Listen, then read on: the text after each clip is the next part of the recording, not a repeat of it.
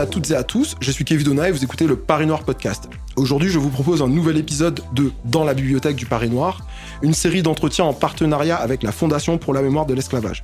Notre ambition est de vous présenter une fois par mois un livre majeur lié de près ou de loin à l'histoire de l'esclavage. Avant toute chose, je tiens à vous remercier pour les encouragements et les gentils mots pour les deux premiers épisodes de la série, La démence coloniale sous Napoléon avec Marcel Dorigny et La mulatresse solitude avec Simone Schwarzbart. Si vous voulez ne pas rater les prochains épisodes, abonnez-vous à ce podcast. Aujourd'hui, nous allons discuter d'un ouvrage qui vient de paraître chez Belin, La Nation en récit, on y parle entre autres de mémoire, de victimes, de récits national et de programmes scolaires. C'est un bilan des 50 dernières années avec des propositions pour le futur. Pour en discuter, j'ai la chance de recevoir l'auteur, Monsieur Sébastien Ledoux. Bienvenue, comment allez-vous? Très bien, très bien. Merci beaucoup de votre invitation. Euh, ça fait plaisir. Vous êtes docteur en histoire contemporaine, chercheur à l'Université Paris 1 et enseignant à Sciences Po Paris. Ma première question est simple. Comment devient-on un spécialiste des questions mémorielles? Qu'est-ce qui vous a poussé à travailler sur le devoir de mémoire? Question inattendue, merci. euh, écoutez, euh, je vais pas refaire toute la généalogie de ma vie, mais en tout cas, je pense qu'il y a eu un moment peut-être important, il y a un jalon important. Moi, j'étais enseignant, euh, professeur d'histoire-géographie à Grigny-la-Grande-Borne. C'est dans l'Essonne, c'est ce qu'on appelle un quartier sensible, euh, ZEP, euh, donc euh, collège zone d'éducation prioritaire. Et dans ce que j'ai pu lancer, je suis resté dix ans, j'ai fait beaucoup, beaucoup de choses, j'ai beaucoup appris des élèves, des familles. Euh, ça, voilà, c'était une expérience extrêmement forte pour moi. Et j'ai lancé des, euh, des euh, projets sur les mémoires familiales, j'avais appelé ça comme ça, mémoire familiale, où il s'agissait pour les élèves d'interviewer leurs parents sur leur parcours migratoire, sur leur expérience justement de vie, parce que à 90%, les élèves étaient nés ici. 90% Ouais, à 80-90%, les élèves étaient nés ici, mais avec des parents qui étaient nés ailleurs. Et dans cet ailleurs, il y avait aussi les dom-toms. Ouais. Justement, il y avait les territoires d'outre-mer, et puis d'autres pays aussi divers que le Laos, l'Algérie, le, Congo, euh, ce qu'on avait la Turquie, euh, voilà. Donc il y avait euh, des dizaines de nationalités représentées, et donc je trouvais que c'était important que ces élèves-là, qui ne connaissaient pas vraiment justement ce, ce, ces expériences de leurs parents, euh, puissent avoir justement ce témoignage. Et donc je suis parti sur la, le thème de la mémoire comme ça. Et puis après, j'ai trouvé qu'effectivement, il y avait quelque chose à faire du côté de la recherche euh, sur ces questions de, mémoire. Ok, très bien. Euh, dans cet ouvrage, La Nation en récit, vous vous attaquez à une question qui agite la société française depuis un demi-siècle. Comment construire une histoire nationale dans une société composée de groupes ayant vécu des expériences historiques variées? Avant d'y répondre, on va commencer par le début. Euh, une époque aujourd'hui souvent présentée comme un âge d'or pour l'enseignement de l'histoire, la Troisième République. Dans le premier chapitre, vous démontrez pourtant que c'est loin d'être aussi simple. La Troisième République, ça a duré 70 ans, et le programme d'histoire dans les années 1880, une période assez revancharde, mmh. et le programme d'histoire après la Première Guerre mondiale en 1919, ça n'a plus rien à voir. Est-ce que les historiens ont une, une responsabilité, et qu'est-ce qui s'est passé entre-temps? Les historiens ont une responsabilité, euh, oui, les enseignants aussi. En fait, il y a eu le, le, le, choc de la Première Guerre mondiale qui a conduit un certain nombre d'enseignants à avoir un discours beaucoup moins justement revanchard, beaucoup moins nationaliste. Hein. Ça, c'est euh, un historien qui s'appelle Olivier Loub qui a euh, étudié ça. Hein. Donc, euh, avec quelque chose de l'ordre d'un peu presque désenchanté en fait dans l'entre-deux-guerres, hein, les années 20, les années 30, où en fait on se rend compte justement des méfaits, des effets très négatifs évidemment d'un discours nationaliste. On était dans les années 1880, donc quelques temps auparavant, hein, 1880, 1890, dans un discours comme vous dites revanchard, à l'intérieur même de l'école, hein, par rapport à l'Allemagne qui avait donc pris l'Alsace et la Lorraine, et donc pour justement ces élites républicaines, c'était une sorte d'amputation territoriale, de mutilation. Et après, donc, euh, on a des historiens, mais aussi des enseignants qui sont moins portés sur ce discours-là, ce discours nationaliste qui exalte la nation, qui vont faire de la France euh, le pays glorieux. Euh. Et donc, il y a, une petite, effectivement, il y a une petite inflexion, pas forcément au niveau des programmes, mais au niveau de la façon dont euh, les enseignants euh, enseignent justement cette histoire de France, on a remarqué, on a observé une évolution. Ok. Mais en même temps, la Troisième République, donc cet âge d'or fantasmé, euh, mm. on s'en doute bien, c'est aussi la période où se crée, la période où se crée le, discours colonial, avec mm. l'idée d'une conquête de libération des peuples qui mm. donne une finalité à la France. Pouvez-vous nous en dire plus? Alors ça c'est fondamental hein. et j'ai vraiment insisté dans le livre sur cet aspect-là, c'est-à-dire que on parle toujours du paradoxe républicain, euh, enfin aujourd'hui, hein, euh, c'est-à-dire mais comment une république a pu juste justement euh, organiser un empire colonial avec justement une distinction des droits et donc une inégalité de statut entre colonisés et populations indigènes, comme je reprends le terme de l'époque. Hein, et populations indigènes, c'est-à-dire des populations qui étaient là avant la colonisation française avec un, une inégalité, alors qu'évidemment, dans la devise républicaine, comme on le sait, on a liberté, égalité, fraternité. Eh bien, on n'avait ni liberté, ni égalité, ni fraternité dans ces territoires colonisés. Ce qu'on peut dire, en tout cas, c'est que ce récit qui a été mis en place et transmis, et notamment euh, à travers des discours, des commémorations, mais notamment à l'école, en fait, déjà auparavant, mettait en avant l'idée que la nation française était à part par rapport aux autres nations, qu'elle était supérieure aux autres, et c'est ça l'idée forte qu'il faut vraiment retenir, que en fait, cette nation était destinée à euh, jouer un rôle de civilisateur en fait, de, civilisation dans le monde entier, dans un cadre vraiment euh, international, dans un cadre, euh, je dirais, universel.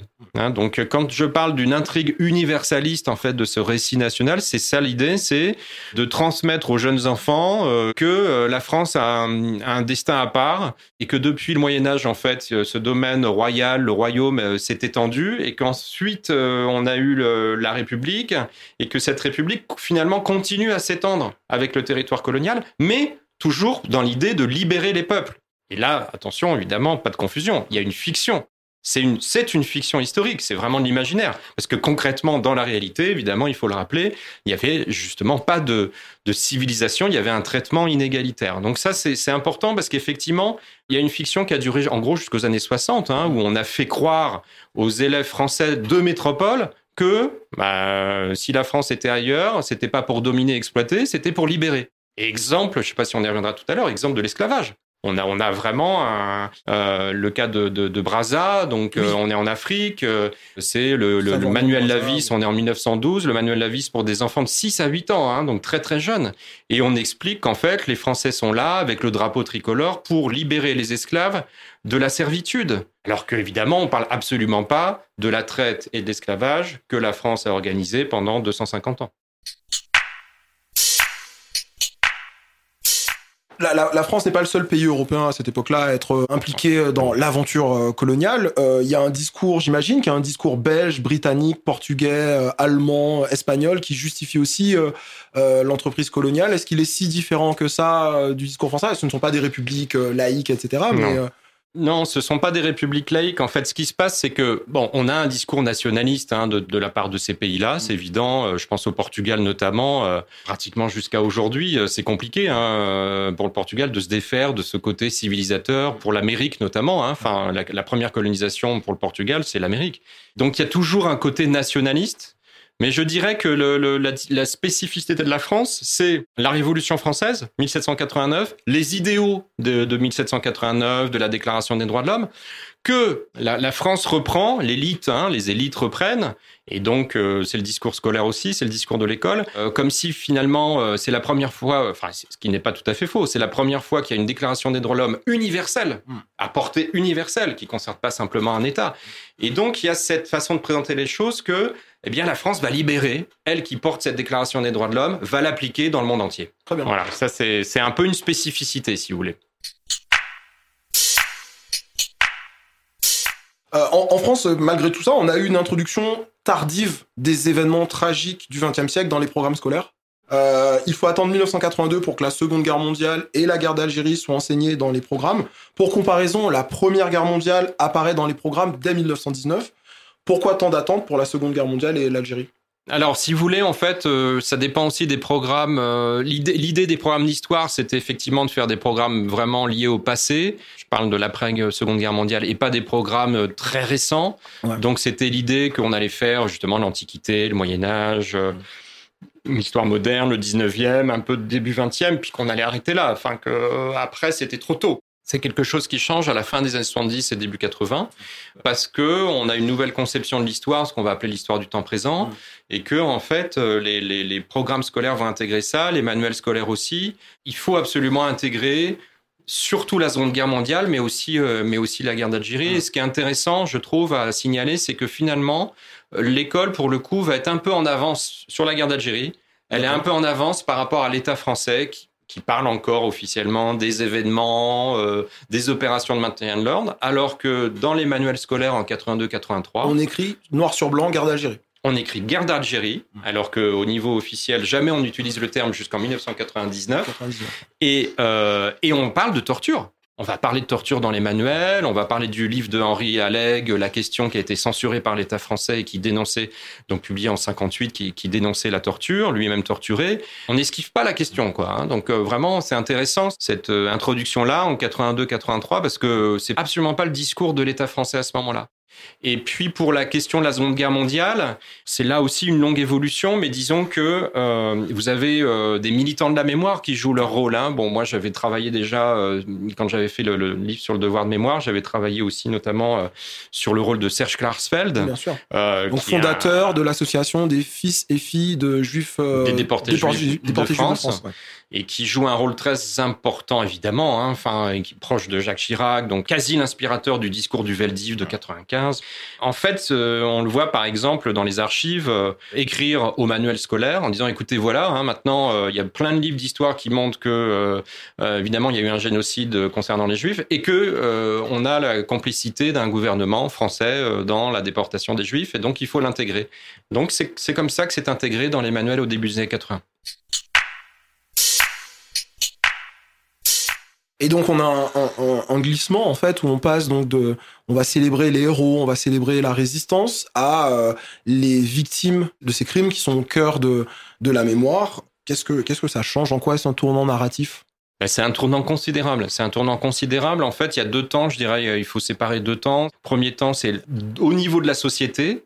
Euh, le changement se passe déjà au niveau social, et puis ensuite, c'est le politique qui reprend ça dans les années 1990 avec les politiques dites de reconnaissance et de réparation. Reconnaissance des crimes, réparation des victimes. C'est un tournant narratif considérable parce que euh, l'État français, mais alors là, pour le coup, euh, finalement, tous les États, hein, quand on regarde les récits nationaux des différents États, tous les États-nations se sont construits sur euh, l'exaltation de la nation, la supériorité de la nation, euh, et donc évidemment les héros auxquels il fallait rendre hommage. Et donc les héros, c'était des figures quoi? C'était des figures masculines la plupart du temps. C'était souvent des figures combattantes. Donc on avait des soldats, on avait des. Je reprends le panthéon scolaire. hein. Le panthéon scolaire français, c'était quoi? C'était euh, Clovis, euh, Charlemagne. La seule femme, c'était Jeanne d'Arc. Mais justement, enfin, c'est significatif, hein, qui avait pris les armes pour défendre le roi.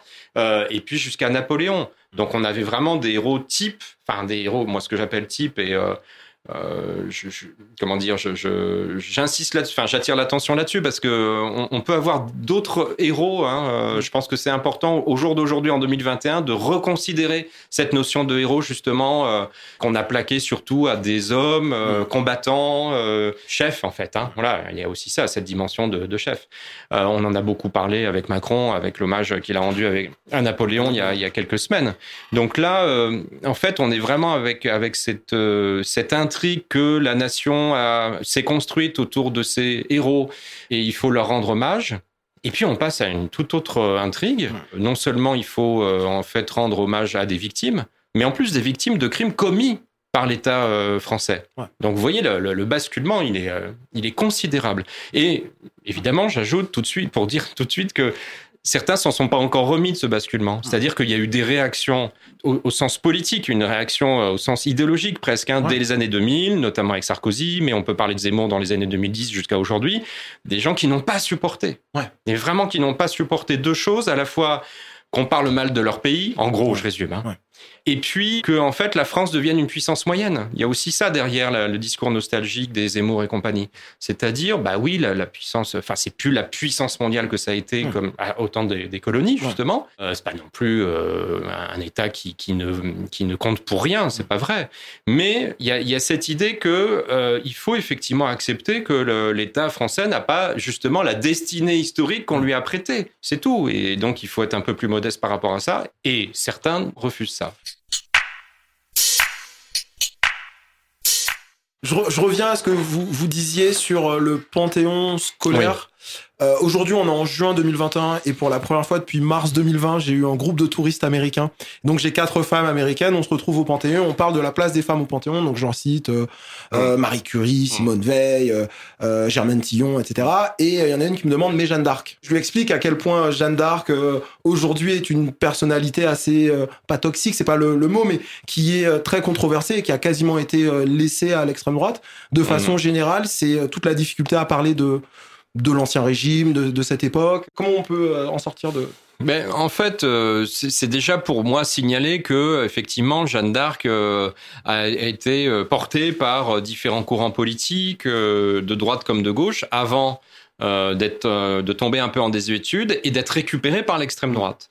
Et jusqu'à Emmanuel Macron qui, juste avant de lancer sa campagne, s'était rendu à Orléans. Et justement pour euh, la fête de Jeanne d'Arc, Mmh. il avait voulu reprendre euh, cette figure pour dire euh, ne, la, ne la laissons pas à l'extrême droite. Donc, ce qui était aussi intéressant euh, par rapport à ce qui suivra ensuite pour euh, dans le rapport à l'histoire nationale et notamment de monarchique de- d'Emmanuel Macron. Ce qui est intéressant, c'est justement de voir l'évolution historique de la mémoire de Jeanne d'Arc. Mm.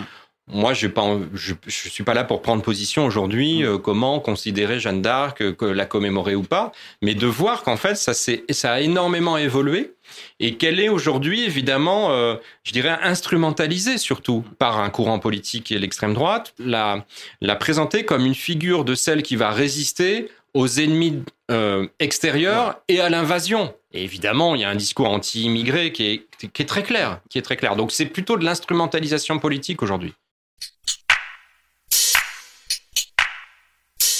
Juste avant ça, on parlait donc de, de comment la, la, la mémoire s'est déplacée, de la place que qu'occupent les victimes et de qu'il y a eu ce, ce, euh, ce, ce transfert, ce changement à la fin des années 70, dans les années 80, notamment autour de la, de la mémoire de la Shoah. Mm. Dans les années 90, on a aussi l'apparition au niveau national de de la mémoire de l'esclavage. Mm. En tout cas, elle, était, elle existait déjà, mais, mais dans des formes très différentes. Ce que je veux dire par là, c'est que on y retrouve une idée selon laquelle la France doit assumer sa participation active dans un crime contre l'humanité. Je vous cite, la dette n'est plus seulement envers ceux qui ont accompli la destinée universaliste et progressiste de la nation, Schellcher par exemple, mais aussi envers les victimes de crimes. Parlez-nous de la marche du, du 23 mai 1998, s'il vous plaît. Eh bien, la marche du 23 mai 1998 qui réunit entre 20 000 et 40 000 personnes à Paris est donc composée en grande majorité de, personnes noires, donc d'origine ultramarine, hein, des Outre-mer. À ce moment-là, cette marche, elle est inédite. C'est un mouvement social, une mobilisation sociale très forte et, euh, et très importante. En fait, quand on, quand on prend du recul, on voit effectivement l'importance de, cette marche euh, de 98 et donc avec différentes revendications à la fois je dirais identitaires et quand je dis identitaire là il n'y a pas de connotation négative. C'est-à-dire là il n'y a pas de jugement négatif hein, quand je dis ça.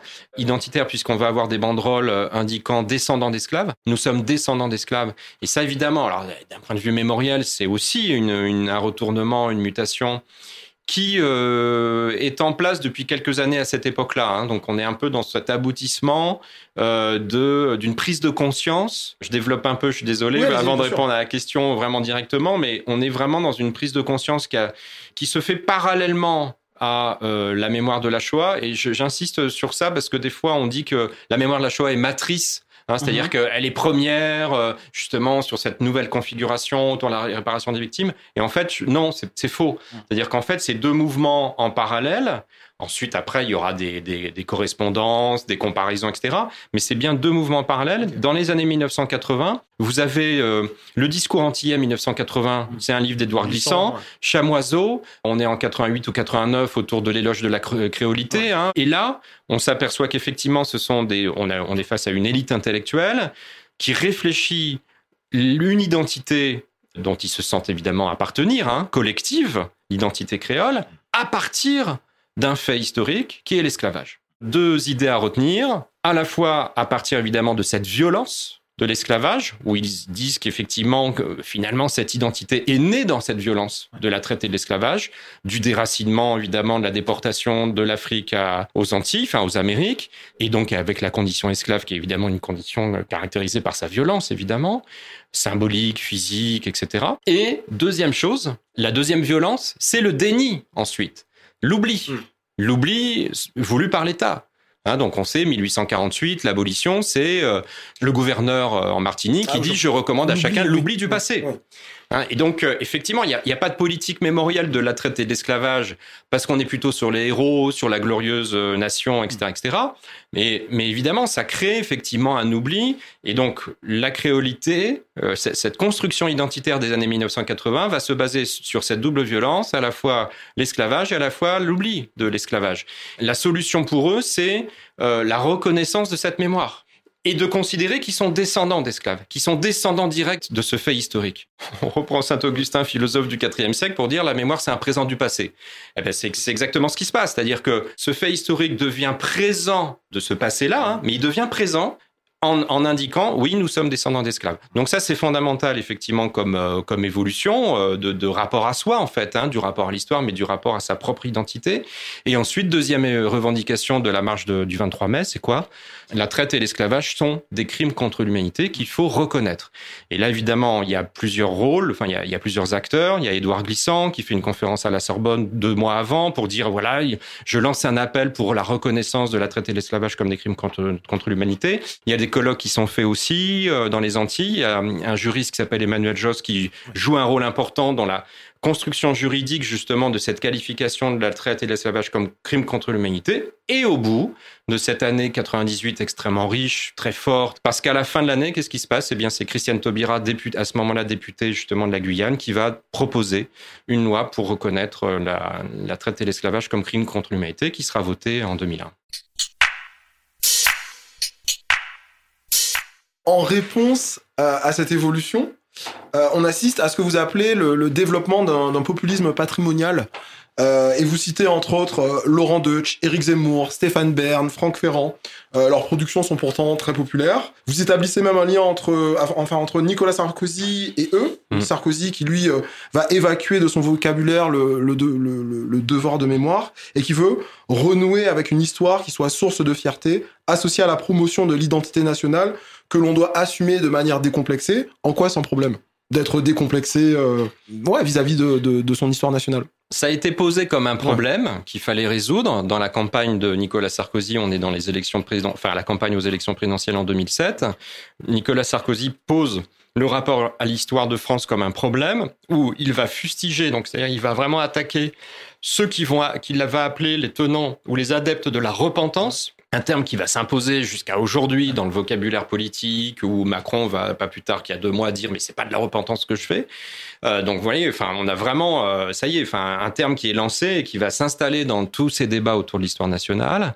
Nicolas Sarkozy considère qu'effectivement c'est un problème de s'excuser, de demander des répar de faire réparation, de demander des excuses euh, à des victimes pour des crimes de l'État français, etc. C'est un problème dans la mesure où ça conduit les Français à finalement se détester eux-mêmes, détester la nation et euh, pratiquement euh, la menace c'est la dilution de l'identité nationale. Et d'ailleurs, le suicide français oui, le suicide français de, oui, de, Zemmour. Ouais. Ouais, Zemmour, le suicide français, entre autres, ça en fait partie. Enfin, c'est bon, il mêle d'autres choses, mais ça en fait partie. En tout cas, lui, ce qui est nouveau, et c'est ça que je précise dans le livre, si vous voulez, c'est que le rapport des Français à l'histoire nationale devient un, thème de campagne présidentielle. Et ça, c'est la première fois que ça arrive. C'est la première fois que, en fait, ce thème-là euh, va occuper une place très importante à côté de la lutte contre l'insécurité, la lutte contre le chômage, etc. Donc ça, c'est nouveau. Et ce qu'il euh, fait aussi, euh, Sarkozy, à ce moment-là, c'est qu'il cherche aussi à cliver les Français entre eux, entre justement ceux euh, qui euh, vont euh, aimer l'histoire de France dans sa part glorieuse, en gros, je résume, et puis ceux qui, évidemment, sont à attaquer parce que c'est des ennemis de l'intérieur, quelque part. Hein. Il, y a, aussi ce discours très nationaliste. Hein. Vous savez, le discours nationaliste se fond toujours sur la dénonciation des ennemis de l'intérieur, comme s'il y avait des gens qui voulaient détruire la nation à l'intérieur, alors qu'ils sont eux-mêmes de cette nationalité. Hein. Donc ça, c'est important, ce discours nationaliste. C'est depuis le 19e siècle. Et donc, voilà, Sarkozy fait cette, cette mutation, en fait, par rapport au récit national, avec une sorte de brutalisation quand même du discours autour de l'histoire nationale. Son projet n'a pas abouti, le projet de la Maison de l'Histoire de France, ça n'a pas abouti. Mais ce qu'on peut dire, c'est qu'effectivement, dans les années 2010, d'autres vont reprendre ça et on est, et encore aujourd'hui toujours, dans ce qu'on peut appeler une bataille culturelle, une sorte de guerre culturelle, une bataille culturelle pour, de la part de Zemmour, Laurent Deutsch, etc., qui sont quand même euh, au niveau des médias très très présents, hein, et qui veulent imposer finalement l'idée que l'État a trahi, en justement euh, multipliant les commémorations pour s'excuser euh, des crimes commis euh, de la nation française, etc. Donc l'école a trahi. Donc quand je dis l'État, ils intègrent l'école, ils considèrent que l'école n'apprend plus l'histoire de France, qu'elle a abandonné cette mission-là justement tenu par la Troisième République, alors c'est faux, hein, d'accord, c'est complètement faux. Mais donc voilà, c'est le discours qui va dénoncer l'école le, aussi. Donc ils considèrent qu'il faut faire des émissions eux-mêmes, en fait, qu'il faut prendre en charge par des livres, des émissions télé, des émissions, donc on le voit avec, euh, euh, avec Stéphane Bern hein, depuis des années maintenant, hein, qui vont polariser l'histoire nationale sur l'époque pré-révolutionnaire. C'est-à-dire, c'est ça qu'il faut retenir, c'est vraiment la période monarchique qui est euh, mise en avant. Mais eux-mêmes, quand on lit bien leurs interviews, se déclarent pratiquement royalistes. Hein. Donc c'est ça qui est frappant, hein. c'est qu'en fait, on est dans une absence totale d'histoire républicaine. Je voudrais qu'on revienne et qu'on insiste un peu là-dessus. Euh, comment dans un pays qui, en tout cas ouvertement, marque son attachement euh, féroce à la République, qui voilà, qui nous matraque avec le mot République, peut avoir en, justement en porteur euh, de la vraie histoire de France des gens qui, comme Laurent Deutsch, disent l'histoire de France s'est arrêtée en 1793 avec la mort de de Louis XVI. Comment, comment est-ce possible en fait c'est, Eh bien, c'est comment est-ce possible? C'est-à-dire qu'en fait, ça fait partie justement d'une, de, de, cette nostalgie dont je parlais tout à l'heure, de cette grandeur perdue de la France, et qu'ils veulent absolument retrouver dans une sorte d'artifice. Hein. Je veux dire, c'est vraiment c'est la recherche d'une sorte d'illusion comme ça à travers une période qui les intéresse beaucoup. Et, et cette période-là, justement, euh, c'est la période monarchique et c'est pas pour rien. C'est-à-dire à la fois, c'est la période où on va pouvoir euh, célébrer symboliquement euh, un monarque à un monarque. Donc le, père, comme il dit souvent. Oui, oui. Alors, bon, Zemmour, mais d'autres hein, mm. sont complètement focalisés sur la destruction du père. Aujourd'hui, vous savez, il y a aussi un discours très très misogyne. Hein, C'est-à-dire, c'est les femmes qui prennent le pouvoir, les hommes sont en train de le perdre, les pères, les pères sont en train de le perdre. À part Napoléon puis De Gaulle euh, finalement, euh, depuis la mort du roi Louis XVI, c'est terminé. L'histoire de France est perdue. Donc on est vraiment dans quelque chose de très archaïque. Et comment c'est possible? Un deuxième aspect, hein, le deuxième aspect, c'est de considérer que la société française, elle est perdue. Elle est perdue de par son immigration, notamment musulmane. Là, on est plutôt avec Zemmour.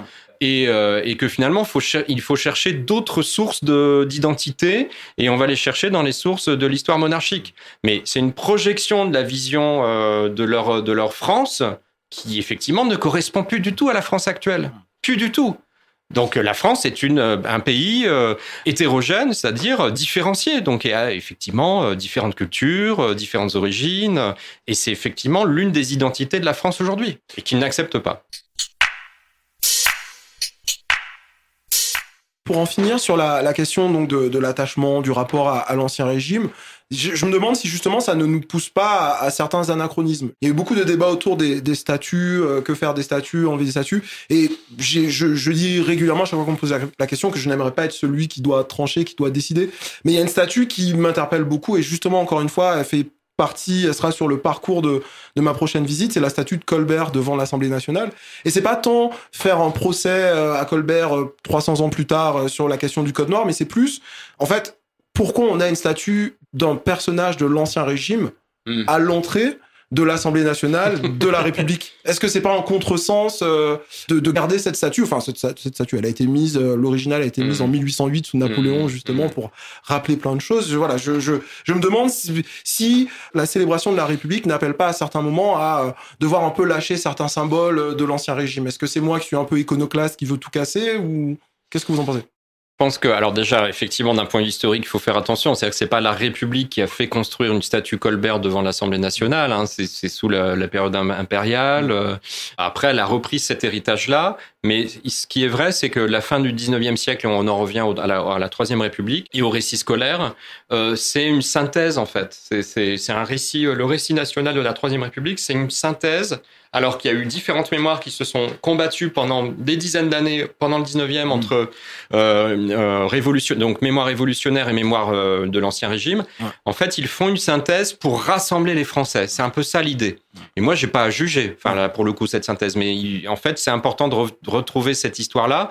Une synthèse entre la période monarchique, donc qui est faite par les républicains, et la période révolutionnaire. Donc, on hérite un peu de ça Et l'idée, aujourd'hui, en 2020, surtout 2021, mais depuis 2020, hein, après George Floyd et la mort de George Floyd, c'est effectivement, c'est moi je trouve que c'est intéressant. Là, pour le coup, la, la, période, elle est vraiment intéressante. C'est-à-dire, est-ce que est-ce qu'on n'a pas à revisiter cette histoire? Dans l'espace public, notamment, justement, à travers la présence de statut de Colbert. Et la deuxième chose que je pourrais dire, donc je trouve qu'il y a des réponses différentes qui ont été apportées à Bristol pour Colston, qui a été euh, mis dans le dans l'eau. Hein. Euh, Aujourd'hui, euh, il y a l'idée de faire une sorte de référendum demandant aux citoyens ce qu'on en fait de mm. cette statue. Est-ce qu'on la remet telle qu'elle? Est-ce qu'on la met au musée avec une inscription qu'il était esclavagiste, mm. alors qu'il était vu auparavant comme un donateur, un bienfaiteur? Moi, je trouve que c'est important de, de, redonner la parole aux citoyens. Voilà un peu ma, ma, ma, position par rapport à ça. Et qu'on considère pas, une fois de plus, que les, les citoyens euh, sont ignorants, qu'ils sauront pas dire. Non, il faut, il faut expliquer. C'est la pédagogie. Il faut expliquer. Il faut donner tous les aspects. Euh, Colbert, pourquoi Colbert? Qu'est-ce qu'il a fait? C'est pas anachronique non plus, parce que vous savez, hein, c'était euh, beaucoup de gens on dit euh, mais non, mais regardez, c'est complètement anachronique. Euh, non, euh, depuis après le Code Noir, très rapidement, il y a des gens qui quand même se sont élevés contre ça, contre l'esclavage. Hein, donc c'est pas tant anachronique que ça finalement. cette, cette dénonciation de l'esclavage, elle date du XVIIIe siècle aussi. Vous abordez la, la, question délicate de la concurrence des mémoires et vous commencez en tout cas vous insistez pas mal sur les risques d'instrumentalisation et vous prenez pour exemple la, la, loi du 23 février 2005 concernant les, les, Français rapatriés avec ce passage très, euh, très controversé à l'époque euh, sur le rôle positif de la présence française outre-mer, de la colonisation française. Comment on en est arrivé là? Comment on est parti de euh, une discussion dans les années 70-80 sur la mémoire des victimes de l'Holocauste à bon ben en fait il faudra aussi mentionner les bienfaits de la colonisation de la colonisation française. Qu'est-ce qui s'est passé mmh. C'est compliqué et je pense qu'il faut vraiment faire attention à ce qu'on dit et vraiment réfléchir à deux fois avant de parler, ce que je vais essayer de faire parce que évidemment il s'agit pas de, de choquer, de, de, comment dire, de dénier euh, des souffrances qui ont existé, qui existent encore sur certains faits historiques. Hein. Donc ça c'est la première chose. Mais la deuxième chose c'est ce qu'on constate, en tout cas moi ce que j'ai constaté dans les discours euh, mémoriels liés à ça justement à, la dimension victimaire, à la dimension de la question de la victime, à partir du moment où il y a eu reconnaissance par l'État justement de euh, faits comme considérés comme criminels et qu'il fallait donc réparer des victimes à la fois directes mais aussi indirectes. Et là, on est évidemment en plein dans la mémoire de l'esclavage. Il y a, y a, pas, il y a plus de victimes directes de l'esclavage.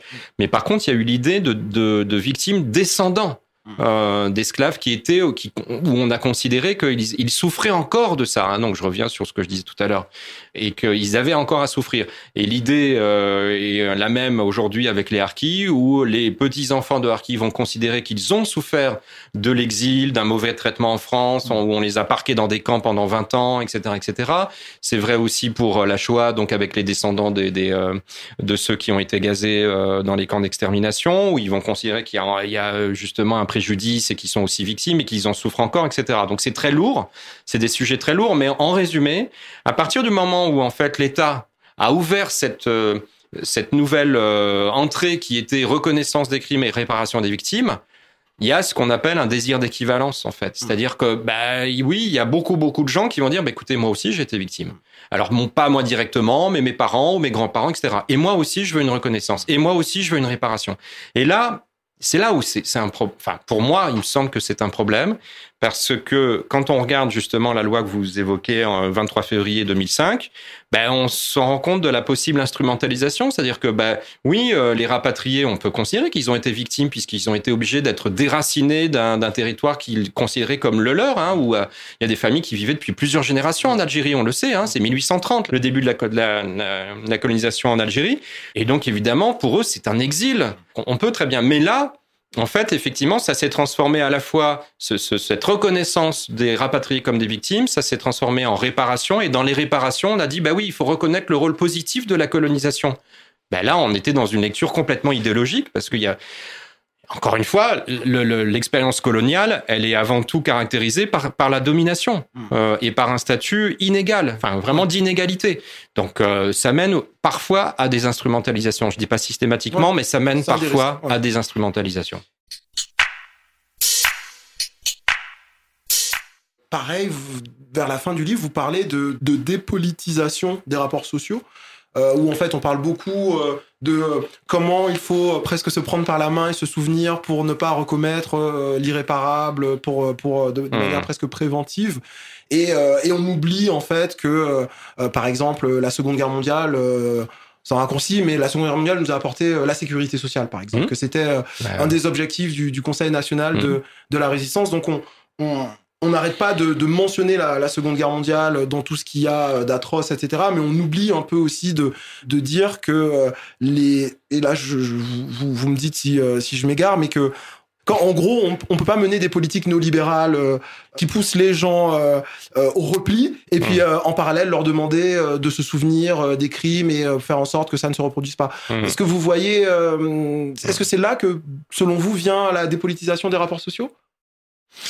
En fait, ce qu'on ce qu'on constate avec ces politiques mémorielles mises en place de réparation, de reconnaissance des, des crimes et de réparation des victimes, c'est que euh, elles se sont aussi fondées et c'est aussi la raison de leur succès quelque part sur un projet éducatif que mhm. vous avez là rappelé, c'est-à-dire, en gros, pour, pour résumer les choses, finalement, il faut se souvenir des crimes pour éviter leur répétition, pour éviter que ça recommence. Hein, donc on a, Enfin, je sais pas vous, mais moi j'ai entendu ça quand j'étais bah élève. Euh, on l'a entendu je ne sais combien fois. C'est un énorme lieu commun. Et c'est un énorme lieu commun et ça justifie les voyages dans, dans les camps et ça justifie plein de choses. Hmm. Beaucoup beaucoup beaucoup de choses ont été justifiées à travers cette idée que ah ben oui, on va rappeler les crimes comme ça, ça n'arrivera plus. Bon.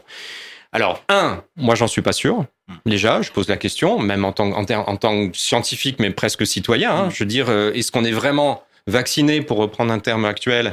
euh, contre justement les, les, les, crimes de masse euh, à l'avenir. J'en sais strictement rien. Je fais juste euh, deux rappels quand, en général sur ce thème quand on me pose la question. C'est un, le mémorial d'Isieux par rapport aux, aux, aux enfants gazés et donc. Oui, oui, exactement. Le mémorial d'Isieux a été inauguré par François Mitterrand le 24 avril 1994. On est à deux semaines du début du génocide des Tutsis au mm. Rwanda. Et en plus le rôle de la France là-dedans, on peut se poser des questions justement sur des politiques mémoriales, alors que pendant ce temps, on peut avoir des génocides. Bon, donc déjà, euh, moi j'ai envie d'alerter euh, de cette façon-là, si vous voulez. C'est-à-dire, euh, c'est sympa les, les, politiques mémoriales, mais si on doit fermer les yeux pendant ce temps, dans le temps présent, sur des crimes qui sont en train de se commettre, là je suis plus, enfin, j'allais dire je suis plus d'accord. Enfin, c'est pas que je suis pas d'accord, mais il faut alerter sur ça, sur cette dimension-là. Et puis la deuxième chose qui me paraît le plus important, c'est qu'effectivement cette prévention, ces politiques préventives, c'est sur des rapports interindividuels. C'est-à-dire qu'en fait, on dit, bah oui, regardez, on va vous montrer le crime, on va vous montrer ce qu'il faut pas faire, et puis comme ça, entre vous, vous allez vous respecter. Mais euh, la Première Guerre mondiale avec l'Organisation internationale du travail créée en 1919, la Seconde Guerre mondiale avec par exemple le CNR qui va effectivement fonder des politiques euh, sociales, elle n'était pas dans le rapport individuel. Enfin, les réactions qu'il y a eu à cette époque-là, c'était des réactions de politique de justice sociale, de solidarité nationale, de solidarité nationale, intergénérationnelle, enfin, qui ont été considérables et qui ont permis à plein plein de gens, des millions, des millions de Français, de vivre mieux au cours de l'histoire. Et c'est ça, moi, que je rappelle, et c'est ça qui me, si vous voulez, qui, qui me, qui me pose problème dans ces politiques mémoriales, c'est que à côté, est-ce que ça favorise aujourd'hui les conditions de vie des gens? C'est ça la question que je pose. Est-ce que, et notamment, puisque moi j'ai connu, j'ai une expérience euh, dans dit des banlieues, enfin les politiques mémorielles d'aujourd'hui de restauration de l'estime de soi ou des choses comme ça, est-ce que ça va améliorer la vie des gens dans justement la lutte contre les discriminations par exemple, la lutte contre les, les disparités sociales, la lutte contre les disparités ethniques, etc., etc. Moi c'est ça qui m'intéresse, c'est le, le, c'est la condition des gens aujourd'hui. Comme, solution, vous, vous préconisez une histoire débarrassée de, de son finalisme, donc mm. euh, la grande nation, de sa nostalgie pour la monarchie, l'empire ou, ou un, âge d'or de, de, la République. En quelques mots, vous recommandez l'humilité? Ça marchera pas. à mon avis, euh, le candidat qui va se présenter en disant je prône l'humilité, euh, on va peut-être mettre un peu de temps, mais pourtant c'est terriblement d'actualité. Moi, je pense que l'actualité est à la sobriété, pour reprendre aussi un concept un peu lié à l'environnement et au respect de, de l'environnement. Hein. La question de la sobriété, elle est de plus en plus présente. Mm. Mais euh, l'humilité par rapport à la nation, ça, mais effectivement, aujourd'hui, ça me semble le meilleur positionnement à avoir. C'est-à-dire que ça suffit de d'exalter la nation pour se croire supérieur ou quoi. Je trouve ça complètement ridicule. Mm. Je pense que la nation nous a offert euh, des héros qui sont pas ceux que qui sont ceux de Zemmour et compagnie justement, et, et souvent des femmes aussi, et des héros. Euh, bah on va peut-être en parler tout à l'heure. Mais euh, je pense à un certain nombre de personnes. Je, je conçois moi le, le récit aujourd'hui, le récit national euh, dans un devenir. Ça me paraît essentiel, la, la question du devenir, c'est-à-dire en construction et comme source d'inspiration pour aujourd'hui. Et je pense à la jeunesse. C'est vraiment aussi une idée, enfin une préoccupation forte, c'est-à-dire la jeunesse est quand même prise dans des dans des euh, enjeux très angoissants aujourd'hui autour justement du dérèglement climatique, etc., etc. Si en plus on euh, fait des politiques mémorielles en disant regardez, hein, euh, attention, hein, là le passé c'est rempli de crimes et vous votre objectif c'est de pas recommencer. Moi je trouve ça très limité pour eux. Enfin, il faut leur montrer autre chose dans le passé. Il y a eu bien d'autres choses dans le passé. Et donc, justement, il y a eu bien d'autres choses dans, le passé, bien d'autres personnalités. Vous dressez une liste de personnages qui, selon vous, mériteraient plus d'attention. Je vais citer Jeanne de Rouen, euh, Bernard Lazare, Lucie Beau, Manoukian, Evelyne Lavalette et un certain Jean-Baptiste Bellet. Jean-Baptiste Bellet, il se trouve que c'est un personnage que je compte intégrer dans mon prochain parcours. Que pouvez-vous nous dire de, de ce premier député noir, Jean-Baptiste Bellet? Bah, premier, vous venez de le dire, premier député noir de, de France, hein, de, donc euh, élu à la Convention. C'est une figure extraordinaire. Enfin, on, on, pourrait en faire un roman, un film. Enfin, il, a, il, a, il a un destin incroyable. Il est né en Afrique. Il est euh, donc euh, pris comme esclave et donc déporté à Saint-Domingue. Il évolue donc à Saint-Domingue avant de participer à la, à la, révolte qui va devenir une révolution à partir de 1791. Il fait partie justement de ces trois personnes qui vont être amenées de Saint-Domingue par son Tonax notamment, qui est gouverneur à cette époque-là. On est en pleine dans la Révolution française. Hein. Entre 93 et 94, donc il fait un, tout un chemin en passant par les États-Unis et donc il arrive euh, à Paris. Donc lui, il, a, il est affranchi avec un... Donc ils sont trois, hein. deux autres à l'accompagner plus le gouverneur. Il va porter évidemment le, le, le décret d'abolition de 1794, de février 1794, euh, avant de repartir dans les Antilles, avant de s'engager, euh, de s'engager notamment militairement, puis d'être trahi par Napoléon et il finit sa vie à Belle-Île, euh, enfin emprisonné. Comme le père d'Alexandre Dumas, comme euh, Toussaint Louverture, on a une génération en fait, ah en fait de, de grands hommes haïtiens, français, euh, de Saint-Domingue, etc., qui meurent euh, en disgrâce quelque part en France au début du 19e siècle. Exactement. Et ça, ça fait partie de ce que j'appelle ce que j'appelle dans le livre les promesses inaccomplies du passé, c'est-à-dire qu'en fait, ce sont eux les héros qui se sont battus pour leur liberté. Moi, c'est ça que j'essaie de faire comprendre aujourd'hui. S'il y a un récit national, c'est aussi avec ces personnes-là qui se sont battues pour des droits qui font partie des principes républicains. Donc, euh, et, et, et, peu importe si à un moment donné ils se sont retrouvés contre l'armée française, ben, ça veut dire que l'armée française n'était pas à la hauteur, tout simplement, que la nation française à ce moment-là, enfin en tout cas les gouvernants n'étaient pas à la hauteur. Donc Jean-Baptiste Bellet, moi, ça me semble une figure marquante justement, à la fois républicaine, évidemment nationale. C'est passionnant tout ça. Euh, on arrive euh, tout doucement vers la fin euh, de, notre, euh, de notre entretien. J'ai une question bonus, question difficile. Vous enseignez à Sciences Po Paris, qui dans certains médias est présenté comme l'épicentre français du wokisme.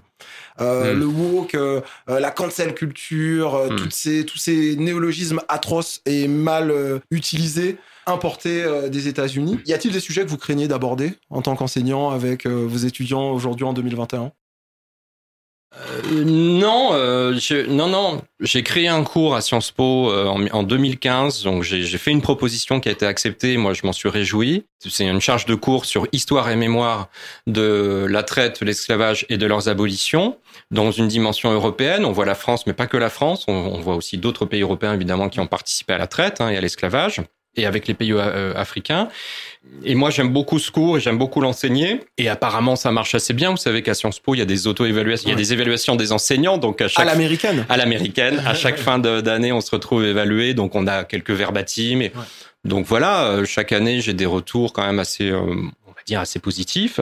Notamment parce que j'ai aussi des étudiants qui viennent de parcours d'Afrique, des étudiants qui ont été élèves en Afrique, plutôt dans des établissements scolaires euh, français, mais pas que, et, et donc africains. Hein.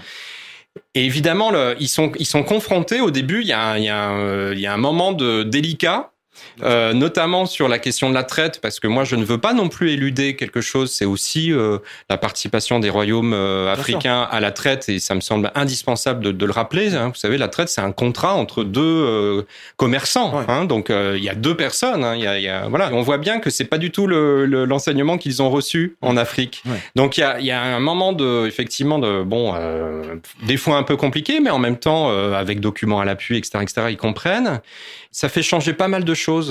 Donc euh, les, les bon, effectivement, les, les, les sujets dits tabous. euh, en fait, moi, ce que je constate, c'est que plus on met l'accent euh, et c'est pas par euh, c'est pas par démagogie. Hein. C'est vraiment un acquis historiographique de ces dernières années, en gros de ces dix dernières années. Hein. Plus on met l'accent sur les résistances des esclaves qui ont eu lieu, en fait, les esclaves ont toujours résisté. hein, sur la question de l'esclavage, en fait, on- depuis l'Afrique jusque sur les navires, euh, jusqu'en Amérique, il y a eu des résistances multiples et variées. Et puis il y a eu des révoltes. Bon, la révolte, de, on, a, on a parlé de Saint-Domingue, Ouais. bien sûr, mais plus on met aussi l'accent là-dessus, et plus on, puisqu'on parle de réparation, plus, plus on répare quelque chose, il me semble, qui est très très euh, fort. Et euh, j'ai des étudiants qui sont très sensibles à ça, en fait, à cette dimension-là, justement, pour pas rester dans, vous savez, ce qu'on, moi, ce qu'on, enfin, ce qu'on appelle, c'est pas moi, mais ce qu'on appelle une, la, ré- la réification de la victime. C'est-à-dire, en fait, on, on va en faire une chose, la victime en tant qu'objet fixe, statique. Et en fait, l'histoire, c'est pas, ne montre pas ça. L'histoire montre, en fait, des évolutions, des adaptations, des stratégies d'évitement, des stratégies de lutte, euh, innombrables. Pendant, pendant cette période-là, innombrables. C'est très bien démontré euh, et de façon euh, très simple et rapide dans le que sais-je de Marcel Dorini sur les, les, la- les abolitions, traiter les abolitions, où en fait on, on dénombre mais des, des, des, dans toutes les îles de la Caraïbe, dans tous les États des États-Unis, dans tous les, les- toutes les colonies espagnoles, portugaises euh, d'Amérique latine, dès le XVIIe siècle, des, des gens qui essayent de de- d'arrêter ça, de se Le, révolter, ouais, euh, de- le de- marronnage, voilà, le- exactement. le- ouais, ouais. Exactement. Donc oui, effectivement, euh, c'est sûr que euh, introduire cette complexité aussi dans l'histoire de l'esclavage, euh, c'est c'est oui, c'est aussi réparer un récit qui a été, on va dire, déficient aussi pendant pendant très longtemps. En tout cas, je vous remercie euh, infiniment pour cette euh, discussion très intéressante, pour votre sincérité. Chers auditeurs et auditrices, j'espère que cette discussion vous donnera envie de lire La Nation en récit. Euh, cette émission a été réalisée par Juliette Frégui, que je remercie. Également un énorme merci à la Fondation pour la mémoire de l'esclavage, sans qui rien de tout ça n'aurait été possible. Si cet épisode vous a plu, dites-le nous. Si vous avez des remarques, des suggestions, des commentaires, je suis tout oui. Euh, si vous jugez ce podcast utile, je vous invite à mettre 5 étoiles et un gentil commentaire sur Apple Podcast et de le faire découvrir à des proches. Et puis si vous souhaitez participer à une balade, les visites ont repris. C'est simple, envoyez-nous un mail leparinoir@gmail.com. À bientôt.